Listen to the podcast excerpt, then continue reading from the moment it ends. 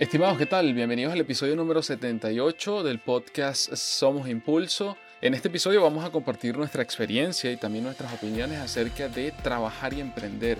¿Es posible? ¿Tiene sentido? ¿Se puede realmente hacer? A esta y otras preguntas le daremos respuesta y también te comentaremos cuatro buenas noticias para que impulses tu negocio digital. Bienvenido al podcast Somos Impulso. Mi nombre es Renier Chico y junto a Félix Bolívar te comentaremos la actualidad del emprendimiento, la innovación, las nuevas formas de trabajo y de las buenas noticias que impactan a los negocios en América Latina. Félix, ¿crees posible trabajar y emprender? ¿Te ha tocado hacerlo? ¿Cómo ha sido esa experiencia? Hola Renier, este, hola a los oyentes del podcast.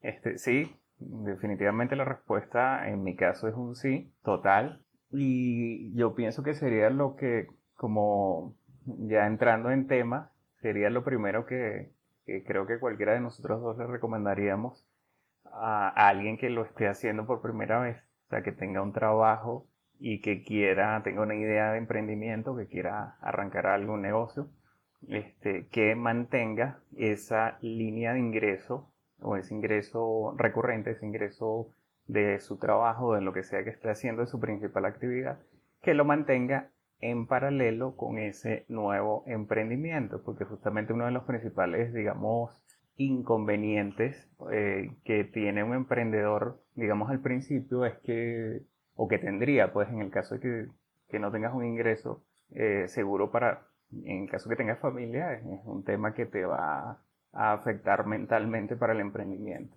Entonces, esa sería la primera, el primer, eh, la primera cosa a recomendar. Sí, exactamente. Eh, la respuesta, efectivamente, coincidimos allí, Félix. Eh, ¿Es posible trabajar y emprender? Sí. ¿Cómo es hacerlo posible? Bueno, allí es donde siempre mi recomendación es que debes definir prioridades. Es decir, si tienes ese plan, esa idea, esa, esa idea en mente, tienes que definir la prioridad que eso tiene, porque si realmente lo quieres hacer, entonces no podemos caer en excusas como por ejemplo, y seguramente habrás escuchado esto porque de alguna u otra manera siempre caemos, todos y cada una de las personas puede caer y pasar por allí, en yo no tengo tiempo para ir al gimnasio, yo no tengo tiempo para hacer una dieta, yo no tengo tiempo para, no sé, comer eh, de manera saludable, yo no tengo tiempo, no tengo, no tengo, no tengo. Y allí es donde la definición de la prioridad que tienes realmente es la que tiene que tomar el valor y la posición correcta. Entonces, no es que no tengas tiempo, es que probablemente no sea tu prioridad. Entonces allí es donde crear, medir y aprender, eso que siempre repetimos en cada uno de nuestros podcasts, eh, es tan importante porque no tienes que dejar todo de un lado y comenzar todo de una vez. Puede ser en forma progresiva, puedes probar, testear esa idea, saber si tiene o no tiene sentido. Y para esto eh, se establece precisamente ese tiempo de prueba. Y ese tiempo de prueba puede ser que mientras trabajo y tengo ese ingreso, ese salario fijo mensual, puedo probar esa idea a ver si tiene o no sentido, porque lo más seguro, lo más probable, y esa ha sido nuestra experiencia, es que los primeros meses eso no te va a generar ingresos. Y si los genera, difícilmente vayan a ser, son muy pocas excepciones, pero difícilmente vayan a ser tan importantes como el ingreso fijo que estás teniendo eh, en tu trabajo. Entonces lo más relevante y lo que debes tomar en cuenta es saber cómo organizar tu tiempo, cómo planificarte y por eso los hábitos productivos, los buenos hábitos son tan, tan importantes. Tener una manera de saber qué hacer con el tiempo. ¿Por qué? Porque bueno, puedes tener un empleo de medio tiempo y el, y el otro medio tiempo del día se lo puedes dedicar al emprendimiento o a esa posible idea que, quieras tratar de convertir en un modelo de negocio. Ojo, puede ser emprender un negocio, es decir, tratar de validar un modelo de negocio o puede ser aprender un nuevo idioma o puede ser ir al gimnasio. Esto aplica para cualquier cosa. El emprendimiento no es solo hacer empresa. Eso es importante tomarlo en cuenta. Pero volviendo al tiempo, puedes tener un empleo de medio tiempo y, el, y el otro, la otra mitad del día laboral, dedicárselo a esto, pues también tomar los fines de semana, quizás un día sí o un día no, un fin de semana sí, un fin de semana no, para también probar esto. Y por supuesto, pues noches y madrugadas, porque aunque es importante aclarar que esto no es o no debe ser la regla, sino la excepción, pues por un tiempo esa excepción vas a tener que de alguna manera transitarla. Ya sea medio tiempo, fines de semana, noches y madrugadas. ¿Para qué? Para probar. Y a partir de esa creación, medir qué tal. Y a partir de esa medición, entonces aprender y mejorar y saber si continúas o no continúas. Yo quería rescatar algún punto allí que tú comentaste, Remy, el tema de, de las excusas y que si no tengo tiempo, un poco para alineado con lo que tú comentabas, que está el tema de cuál es la motivación que tenga el emprendedor, qué es lo que lo conduce a eso. Yo no recomendaría que tu motivación sea únicamente el dinero. Obviamente, de alguna manera todos emprendemos para quizás tener un ingreso adicional, pero eso no debería ser la primera causa, la primera motivo para, para hacerlo. Si no pudiera ser, bueno, quieres mejorar en tal cosa, quiero ayudar más a mi familia, quiero tener más vacaciones con mi familia, quiero ayudar a tal comunidad o, o tengo una idea de un producto que pueda resolver tal problema. La motivación es, es fundamental para borrar o para eliminar esas excusas de tiempo, porque todos tenemos 24 horas al día. También está el tema de, de que lo que tú comentabas, de si tenemos actividades en el día que si no las podemos eliminar, digo en el sentido de de repente utilizamos dos horas para, mm, no sé, una, ir de nuestro trabajo o una hora de ver televisión y de repente es algo que podemos eliminar. Entonces agregar más horas. ¿Y cómo se agrega más horas? Como tú dijiste, levantándote ya sea más temprano o te acuestas más tarde. Entonces, en ese caso, hay que hacer ese, ese movimiento si realmente es importante para ti, si tienes esa motivación, si es prioridad, como tú decías. Sí, totalmente. Allí responder a la pregunta que también hemos comentado en otros episodios, ¿por qué haces lo que haces? ¿Qué es lo que haces y cómo lo haces? Es muy importante darle respuesta a esas preguntas porque ese va a ser el combustible que ante los momentos difíciles, ante los momentos complicados, normal que pasamos todos, pues vas a esas respuestas nuevamente y reconectas otra vez. Y también potencia precisamente la autoestima, te permite eh, hacer esto, trabajar y emprender requiere ingenio, requiere creatividad, requiere constancia y sobre todo buena actitud, una actitud que, que, transmita a otros precisamente esa autoestima también, ese nivel de enfoque, el avanzar. La acción es clave en esto, porque si no accionamos, si no avanzamos sobre eso, no vamos a poder medir, no vamos a poder probar si funciona o no, no vamos a poder saber si tiene sentido o no económicamente y desde otro punto de vista también a nivel de pasión, a nivel de propósito, a nivel de motivación. Entonces la acción es clave. ¿Qué es lo peor que puede suceder? Bueno, lo peor que puede suceder es que de repente el modelo que teníamos en mente no funcione. Quizás no funcione de esa manera que nosotros teníamos pensado, pero no quiere decir que no funcione de otra. O quizás estamos adelantado el tiempo, o quizás simplemente ya no nos gusta. Pues bueno, no ha pasado nada. Se aprendió muchísimo de esa experiencia y eso va a a potenciar aún más cualquier otra iniciativa o idea que pueda surgir más adelante. Entonces yo pienso que más que algo malo, siempre es pensar en positivo y tratar de avanzar, avanzar y avanzar. Y todo esto también se da en, en una circunstancia muy diferente a hace 30 años atrás. ¿Por qué? Bueno, porque hoy tenemos una gran cantidad de herramientas y tenemos Internet. Y esto nos permite automatizar procesos, nos permite investigar, nos da acceso a mucha información, nos permite hacer test, nos permite hacer tantas cosas que simplemente lo que requiere es un poquito de tiempo, quizás algo de capacitación, quizás un poco de enfoque en las cosas que realmente nos interesan, pero están allí esas herramientas. Entonces, la idea es determinar cuál es la que se adapta mejor a lo que queremos probar, lo que queremos hacer y avanzar. Avanzar y avanzar. Y sobre todo, no te quedes, no te quedes con el qué pasaría si y si no funciona y qué hubiese pasado si. No te quedes con eso. Es más importante probar, intentar y no quedarnos con esa idea en mente de qué hubiese pasado si de repente hubiese intentado esta idea o este modelo o esta forma de hacer las cosas o aprender este idioma o empezar a entrenar o subir esta montaña. Lo más importante es intentarlo. Y siempre, te lo garantizo, vas a tener buenos resultados. Exactamente. Y em, hoy en día, eh, como tú estás comentando, hay toneladas de, de recursos disponibles que están incluso gratis en Internet y que cualquiera puede aprovechar para ya sea hacer un curso, aprender cómo hacer algo, eh, una habilidad nueva, eh, o si tiene algún costo, realmente es muy bajo, pero en general usas Google y básicamente vas a conseguir cualquier cantidad de información relacionada con lo que tú necesitas. En ese sentido, también es importante que el emprendedor o emprendedora tenga en cuenta que en algún punto va a necesitar probablemente ayuda. Eh, esa ayuda puede venir también de, de, vía un coaching, vía una mentoría, eh, que en algún punto del camino va a ser necesario. Entonces es importante que tú puedas aprender muchas cosas a lo largo de tu emprendimiento, pero también tienes que tener en cuenta que, probablemente vas a tener que recurrir a esas personas que ya han ya tienen muchísima más experiencia, han tenido mucho más éxito que tú. Y bueno, eh, va a ser un paso, un paso importante que tendrías que dar. Lo, otra cosa, otro punto que quería tocar, Renier, es que en qué cosas tú puedes empezar a emprender.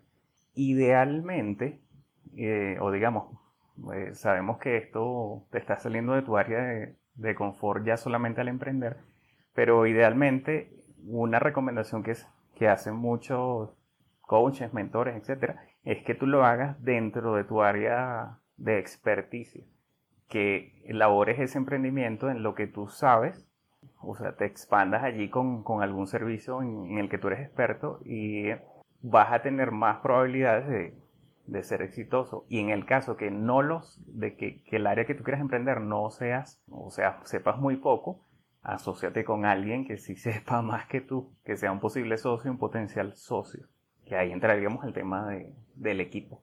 Claro, totalmente. Y allí, bueno, allí yo destacaría dos cosas. Uno, el tema de la capacitación constante, muy importante, por supuesto, es algo vital que repetimos muchísimo porque hoy por hoy, pues, siempre ha sido necesario y cada vez lo será más. Y el hecho de tener un apoyo de alguien que no necesariamente tiene una empresa de un millón de dólares, ¿no? Pero sí alguien que por lo menos tiene quizás más experiencia en esa área en la que tú quieres desarrollarte que la que tú tienes es muy válido, porque puede convertirse, bien decía Félix, en un mentor. Y si no, puedes buscar asesoría, puedes buscar consultoría, puedes buscar un mentor que se dedique constantemente a temas de negocios digitales, si ese es el caso. Es decir, las vías están, tenemos gran cantidad de herramientas en Internet, lo importante es no quedarte con las preguntas que te decía antes de qué pasaría si, sino avanzar, accionar, enfocarse y a partir de allí las cosas progresivamente fluyen y van saliendo y vas poco a poco construyendo ese camino que quizás en algún punto, quizás más temprano, quizás un poco más tarde, todo depende, termine sustituyendo ese ingreso fijo, ese trabajo actual, por hacer algo que te apasiona, que te gusta y que además te permite tener esa independencia económica. Sí es importante en algún punto, obviamente, probablemente no al principio, que estés claro que, que, o bueno, que todos estemos claros que nosotros como emprendedores no, eh, no vamos a ser buenos en, todo, todas las áreas que, que necesita ese, eso que estamos haciendo. Y que eventualmente si vamos a necesitar ayuda, ya, ya en este caso probablemente no, no es de un socio como estábamos hablando hace un poquito atrás, sino que vas a tener que contratar gente para que te apoye con ciertas cosas específicas. Ejemplo, un contador o, por ejemplo, un abogado que te apoye con la parte legal. Son dos ejemplos bastante genéricos. Pero así como eso, pudieras tener, como estaba comentando Renier, vas a necesitar, si es un negocio digital, porque es una forma rápida de, emprender, eh, bueno, también vas a necesitar ayuda de dónde colocar el, hosting o don, que el, tu dominio, etcétera, cosas que de repente no manejas y vas a tener que recurrir a esa asesoría que estábamos hablando. Sí, efectivamente, hoy por hoy el equipo tampoco te limites al hecho de que si no ves a la persona ahí sentado al lado tuyo haciendo algo, no se puede hacer, no. Hoy por hoy no solamente tenemos herramientas, sino que tenemos formas nuevas de trabajo. También lo mencionamos en distintos eh, episodios el trabajo remoto, eh, la contratación freelance o, a otras personas que ya son autónomos por horas, por proyectos, por entregables. Hay distintas metodologías y distintas formas, pero lo importante es eso, que en algún momento vas a tener que delegar ciertas y determinadas tareas, ciertas y determinadas actividades o incluso, más que delegarlas, es que no la puedes hacer porque quizás no es tu área de experticia. Entonces debes buscar a alguien que sí precisamente le dé respuesta a ello y que te entregue lo que puedas estar buscando en ese momento. En ese momento, más que algo demasiado elaborado y probado, lo que necesitas es algo mínimo viable precisamente para ser probado. ¿Por qué? Porque aquí hay una máxima y, probablemente, eh, no sé si Félix quiera comentar algo adicional, pero creo que la máxima del tema de trabajar y emprender y del emprendimiento en general, cuando de negocios digitales se trata, es falla rápido, falla lo más rápido que puedas. Eso es lo más importante, porque eso te va a permitir precisamente medir y aprender y mejorar y cambiar y, pivotar a través del tiempo este, hacia el modelo que realmente funcione y, así avanzar en pro de mejorar, de optimizar, de hacerlo crecer, de escalar ese modelo. Eh, el otro día estaba viendo un video de, se puede decir, uno de mis mentores digitales, Dan y, él dice que una de las principales, y yo estoy de acuerdo con eso, habilidades o características que debe tener un emprendedor o un empresario, es que pueda aguantar dolor en el tiempo. O sea, ¿qué significa eso? lo que significa es que si tú, por, como estaba siguiendo la idea de Renier, si tú en esa primera falla que está diciendo Renier y que falles rápido, te rindes y no eres capaz de hacer la siguiente, el siguiente pivote o la siguiente modificación de tu producto, servicio, etcétera, olvídalo. O sea, no vas a, no vas a lograr emprender. Tienes que ser capaz de mantener ese, esa capacidad, ese, esa resistencia para poder eventualmente llegar a tener éxito, ya que ese éxito no o sea, es muy raro que lo obtengas al principio en muy corto plazo. Ese sería el punto final para mí. Sí, exactamente. Ahí la resiliencia y como decía antes, el, el enfoque, la creatividad y la constancia, la perseverancia y una buena actitud, por eso son tan importantes. Es decir, si, si me preguntan a mí en este momento y probablemente en alguno de esos proyectos yo lo he trabajado precisamente con Félix, eh, ¿cuántas veces ha fallado? Bueno, probablemente me falten dedos de las manos, ¿no?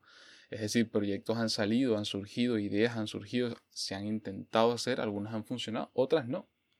Pero lo que sí les puedo garantizar es que de todas y cada una he, aprendido muchísimo. Entonces, todas las personas que en este momento uno las visualiza como que, mira, qué increíble esta persona que convirtió esta idea que parecía tonta y ahora es un negocio mil millonario. Bueno, sí, pero no lo logró de la noche a la mañana. Tuvo que pasar muchos baches, tuvo que pasar muchos altibajos para precisamente llegar hasta ahí. Entonces es muy importante tener en cuenta que si, y disculpen la expresión, si la pegas a la primera, genial. Pero si no es así, pues aprende, aprende, mide, aprende de ello y continúa, porque quizás en el tercer o cuarto disparo, entonces ahí se aciertas en la diana, ¿no? Y bien, bueno, ahora toca las buenas noticias. Para este episodio le traemos y le vamos a compartir cuatro buenas noticias, pero antes hablemos del patrocinante de este episodio, que como saben es somosimpulso.com, quienes te ayudarán a potenciar, a llevar tu negocio digital al siguiente nivel, a sacarle el máximo provecho a tu página web, a tu tienda en línea, aprende a mejorar tu presencia digital y si no tienes una página web o una aplicación móvil, pues el equipo también te puede ayudar a que la tengas. Si quieres vender en línea, también te ayuda a lograrlo de forma ágil, de forma dinámica. Así que no lo olvides porque menos es más y juntos somos mejores. Somosimpulso.com. Y bien, la primera buena noticia que más que buena noticia lo quise traer porque realmente no es una buena noticia. Eh, me refiero específicamente al lamentable fallecimiento de Stan Lee, pero este icono también yo tratando de buscar el lado positivo del aprendizaje de qué nos deja Stan Lee como marca y el imperio que se convirtió hoy por hoy Marvel Studios. Y Stan Lee em, bueno aunque se nos va nos deja no solamente al universo cinematográfico de Marvel y a todos los cómics que junto a otros pues hizo posible, sino que también nos deja lecciones bien interesantes de cara al marketing. Y este artículo viene del equipo de puro marketing y que comenta precisamente los tres aspectos más interesantes que Stan Lee nos puede dejar como enseñanza para convertir una marca en una marca sólida, donde la marca personal, donde el branding, donde la comunicación asertiva, humana, es vital. Entonces, bueno, esa es la primera noticia que le queremos compartir. Se los dejo como siempre, el enlace adjunto al podcast para que profundicen, lean esos tres detalles que el gran Stan Lee nos deja y, y aprendan de ello y conviertan también su marca en una gran marca, en una marca sólida. Bueno, lecciones, lecciones que se pueden rescatar ahí de esa noticia. Eh, la segunda noticia que les traemos es desde Silicon Valley a El Salvador son casas 3D que se imprimen y se construyen en 48 horas. Y esto viene de la mano de dos empresas, una empresa de impresión 3D a gran escala que se llama Icon, como icono Icon, junto con una empresa de u organización sin ánimos de lucro que se llama New Story, que construye viviendas para el mundo en desarrollo. Ellos lo que hicieron fue, hicieron un prototipo de una casa de 35 metros cuadrados y con un presupuesto de 10 mil dólares, que se construyó en 48 horas. La idea es ir al Salvador, construir alrededor de 100 casas, eso es en el 2019, de unos 60 metros cuadrados y reducir a la mitad el presupuesto para la construcción y también reducir a la mitad o más de la mitad el tiempo que toma en construirla. Este proyecto se va a comenzar en una comunidad de 100 viviendas y definitivamente, bueno, ya hemos visto casos en China de, de, este tipo de impresión a gran escala para, para viviendas, pero esto es una forma súper interesante porque ya va orientado a una, una, razón social, a una causa social que impacta a una gran cantidad de personas y, y una comunidad. Bien, la tercera noticia, la tercera buena noticia tiene que ver con un formato que seguramente conoces. ¿Cuál es? El video en línea. El equipo de Think with Google comparte un, análisis que hicieron específicamente en Latinoamérica y comentan, parte del resumen o parte de las conclusiones de ese estudio, arroja que la mitad de Latinoamérica recurre a YouTube antes de comprar.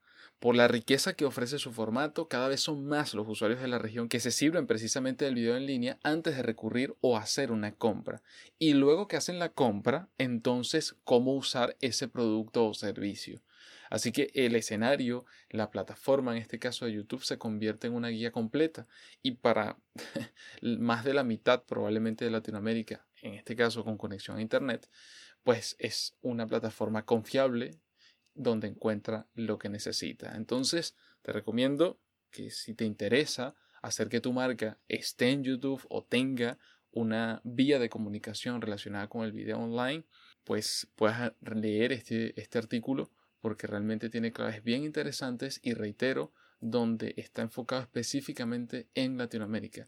México, Chile, Argentina, Uruguay, Colombia son algunos de los países que se tomaron para esta muestra Así que te recomiendo que lo leas con calma y trates de aplicarlo en tu modelo de negocio.